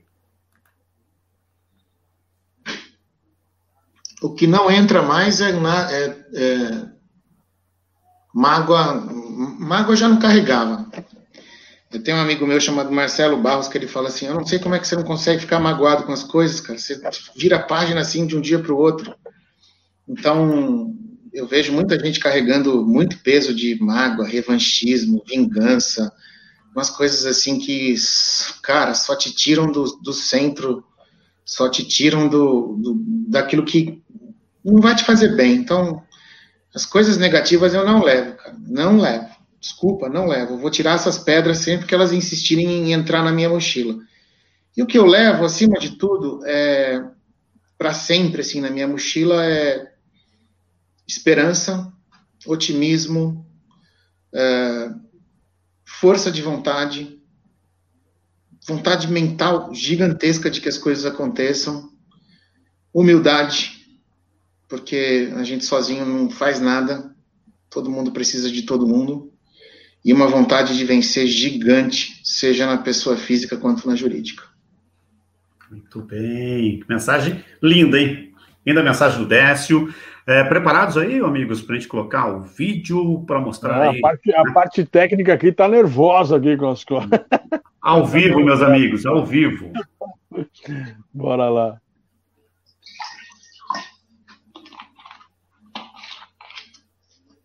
que é muito bacana, e depois a gente tem as palavras finais aí com, com o Décio. Vamos lá, vamos tentar ver se dá, corre tudo bem. Tá sem o som. Tá sem o som. Vai, é, nós vamos ter que fazer ao vivo aqui, Fernando. Mas vai precisar sair e compartilhar de novo. Enquanto isso, a gente traz uma pergunta do chat pro compartilhar e clicar lá no liberar o áudio. Esse é um carregador. É, mas vale a pena, vai, vai voltar, vamos voltar. Vamos voltar, Fernando? É porque o os vídeos são original, né? É, é que o som é bem legal. Deixa, pergunta, deixa então. tem, tem, uma, tem uma pergunta do José Rubens, tem duas perguntas, na verdade. Uma ele fala da tecnologia de comunicação, se vocês usavam tecnologias novas lá entre a, a caminhada, ou se também isso era só no, no sentido de precisar de algum tipo de segurança. Não, dentro do, do grupo, uh, os Sherpas, todos, todos eles, como, como ninguém ficava sem um Sherpa ou o guia, o mestre, que era o Manuel, entre eles, eles carregavam um rádio por comunicação via satélite, e, e nós uh, não tínhamos os rádios, mas nós tínhamos os nossos celulares, que custavam a bagatela de 5 dólares para carregar por noite, é, e nem sempre funcionavam é, se, a gente tinha, ficava muitos dias sem sinal. E tem mais uma pergunta também é, sobre a água. Se, se, aquela água cristalina lá, azul, se aquilo se a água era potável ou não, e como é que era o tratamento da água no caso do gelo lá. Não, legal. É, toda a água que a gente colhia, seja fosse de uma fonte natural ou de, de dos lotes, ou até a água mineral, nós tratávamos com pastilhas de iodo. Então, você coloca uma pastilha de iodo e deixa ela por 30 minutos para cada litro de água e ela se torna potável para você poder beber. Mas não, a gente não podia nem escovar os dentes com essa com a água local, porque senão corria risco de de piriri. Poxa vida. E já que está falando da água, uh, tem uma curiosidade também. É... E a comida? Como é que vocês se viravam lá com relação à ah, a comida, alimentação? A comida, a comida Nepali é, é, é, é, muito, muito boa, assim. Na verdade, a gente tem que, se adaptar. Tem que se adaptar. Mas a base da comida deles é, é batata, é, arroz e, e, e, alguma massa, assim. De vez em quando aparecia um macarrão, uma massa. É, na, montanha, na montanha a gente não comia nenhuma proteína é, que não fosse ovos, porque a, a, o Manuel avisou, falou, ah, não comam, tem carne, mas não procurem não comer, porque você pode imaginar, né? Tudo chega em Lukla a 2.800. Até chegar a 5 mil metros, você aquele mantimento vai no lombo de um, de um animal, né? Então não tem guarda e refrigeração adequada. Então, a única proteína que a gente comia era ovo. E eu tive que aprender a gostar de ovo, porque eu não sou muito chegado em ovo, mas a gente se vira. Aí não deve, mais refrigeração. Pô, tá no alto do Everest, vai. precisa de uma geladeira lá aí. É, pois é. Aí, a, Agora a sim, Vera Castanha até perguntou aqui. Um abraço à professora Vera Castanha, que está acompanhando a gente. Obrigado pela audiência. Lá, muita pimenta. É, a gente, Vera, a gente pedia tudo sem pimenta, mas uh, principalmente onde era mais uh, voltado para o indiano, para o hindu, menos para o budismo, para o budista, então para o local vinha bastante apimentado. Aí, felizmente, eu não tive nenhum problema com a pimenta, não. Eu até gosto. Muito bom, legal. Agora sim. Vamos lá, Fernando, contigo. Got that smile upon my face, cause there's excitement in the chase, this I know. Yeah, I'm going for the ride and find myself I am alive. Aqui, a gente está parado para uma água. Uns 3 mil e poucos metros. Isso é muito comum na trilha. Eles passarem por nós.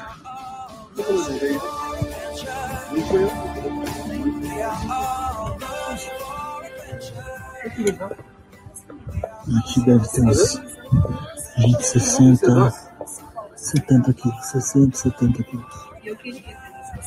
Nas costas.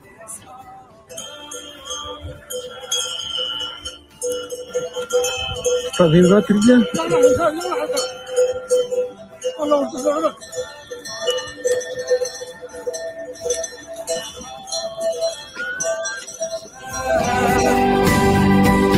Oh, wake up heart wake up mind. See the world is yours to find and know. With every passing day, there's more calling you out, out to explore. Get up and go.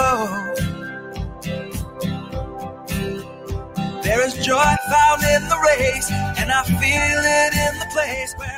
A gente veio lá de baixo, lá do vale. Já subiu acho que uns 150 metros. Estamos atingindo 5 mil metros de altitude.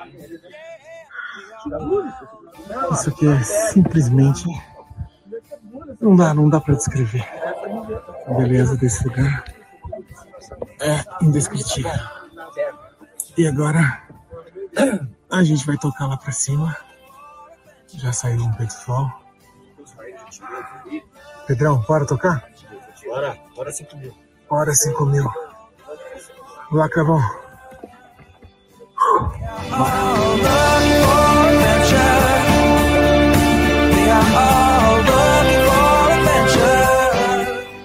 Gente, chegamos final do nono dia e um dia andamos só na neve, gelo, tecnicamente eh, eu achei difícil. Bom, mas bom. Agora, olha isso aqui. Uma cascata de gelo. Lindíssima. Eu tô em cima de gelo aqui. E ali na frente a famosa pirâmide que ficou fechada há 15 anos, que é o lugar que a gente vai se hospedar hoje. A pirâmide foi utilizada nos últimos 15 anos por pesquisadores e cientistas aqui no Himalaia. E é isso aí. Bora tocar. É de tirar o fôlego. A paisagem, a viagem e o tanto que a gente anda. Beijo.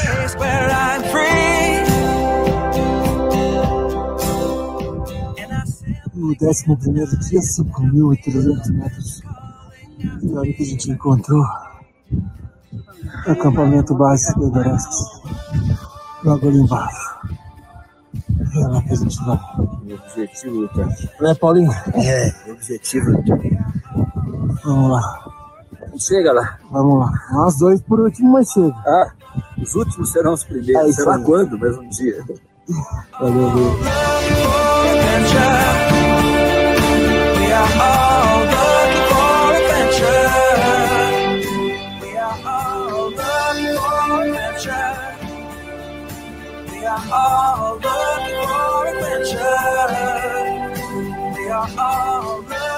Parece filme, mas não é. A gente chegou aqui num povoado. Agora a gente vai.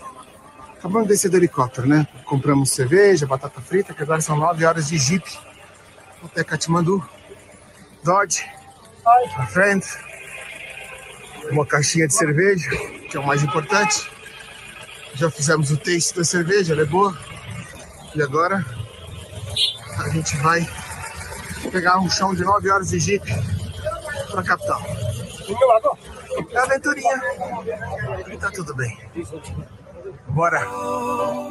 And I'm living free, living free, living free, and I was meant to be. Living free, living free, living free, and I was meant to be. I'm living free, living free, living free, and I was meant to be free. Meant to be free.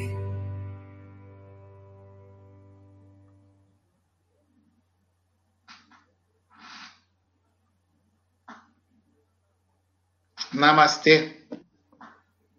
Namastê. Muito bom. Espetáculo, espetáculo. Incrível.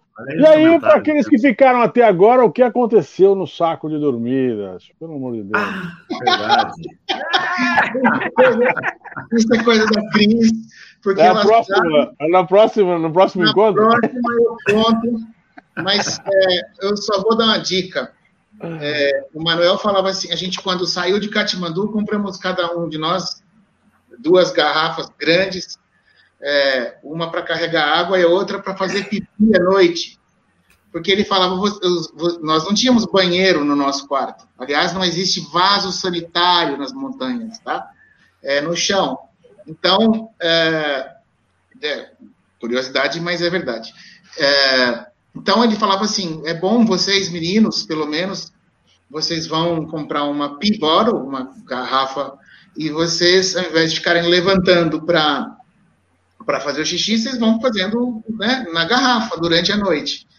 E, e aí aconteceu um acidente de percurso dentro do saco de dormir, porque eu estava dormindo e, enfim, lembra que o celular estava dentro do saco de dormir também, né? Então, acho que deu para entender o que aconteceu.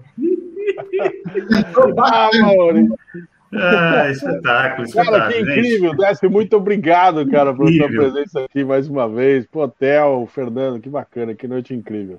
Adorei. Décio, é, eu saio dessa entrevista muito melhor do que eu entrei.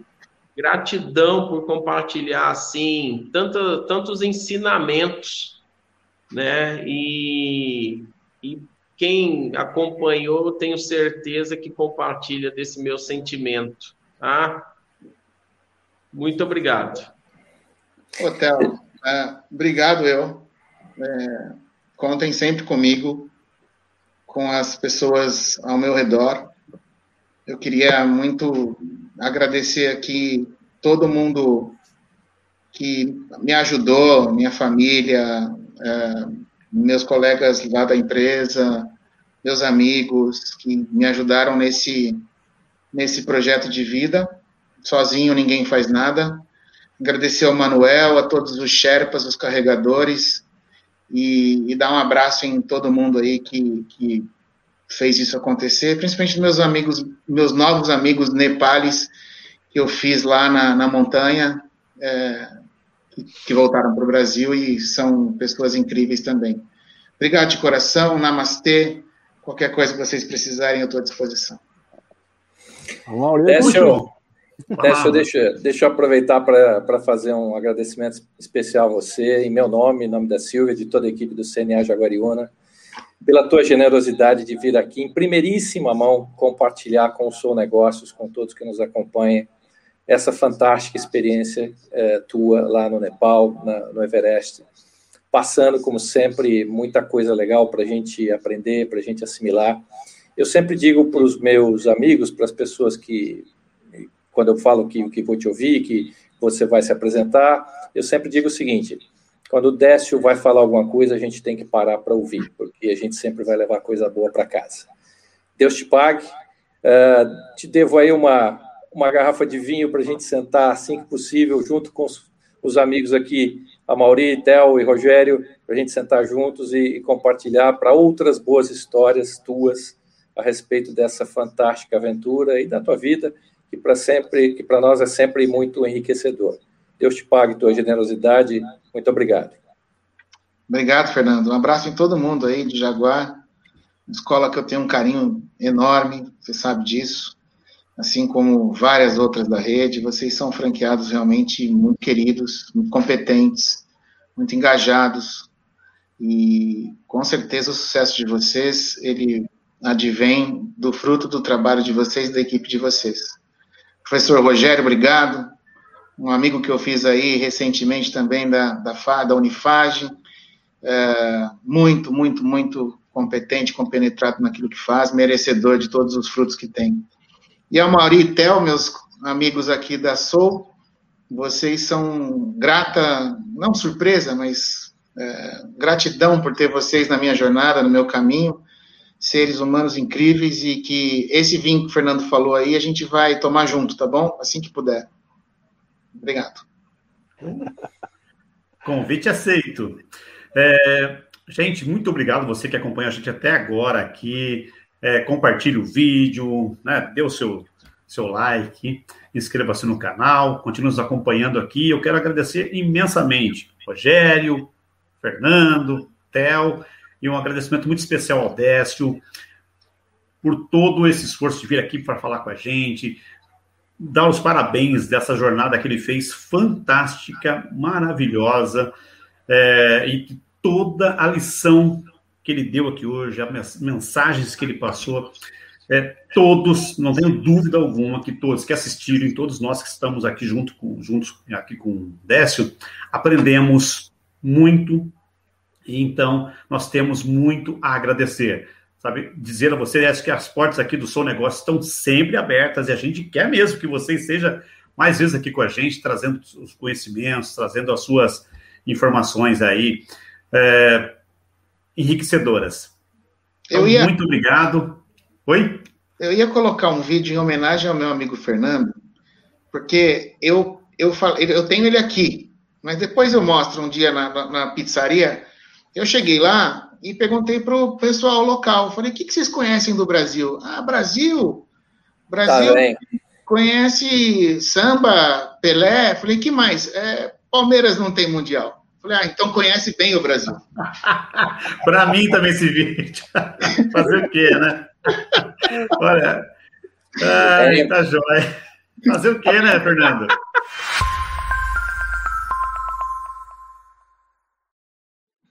Por hoje está perdoado. Valeu! tá certo. Vai fazer o quê? Não tem problema.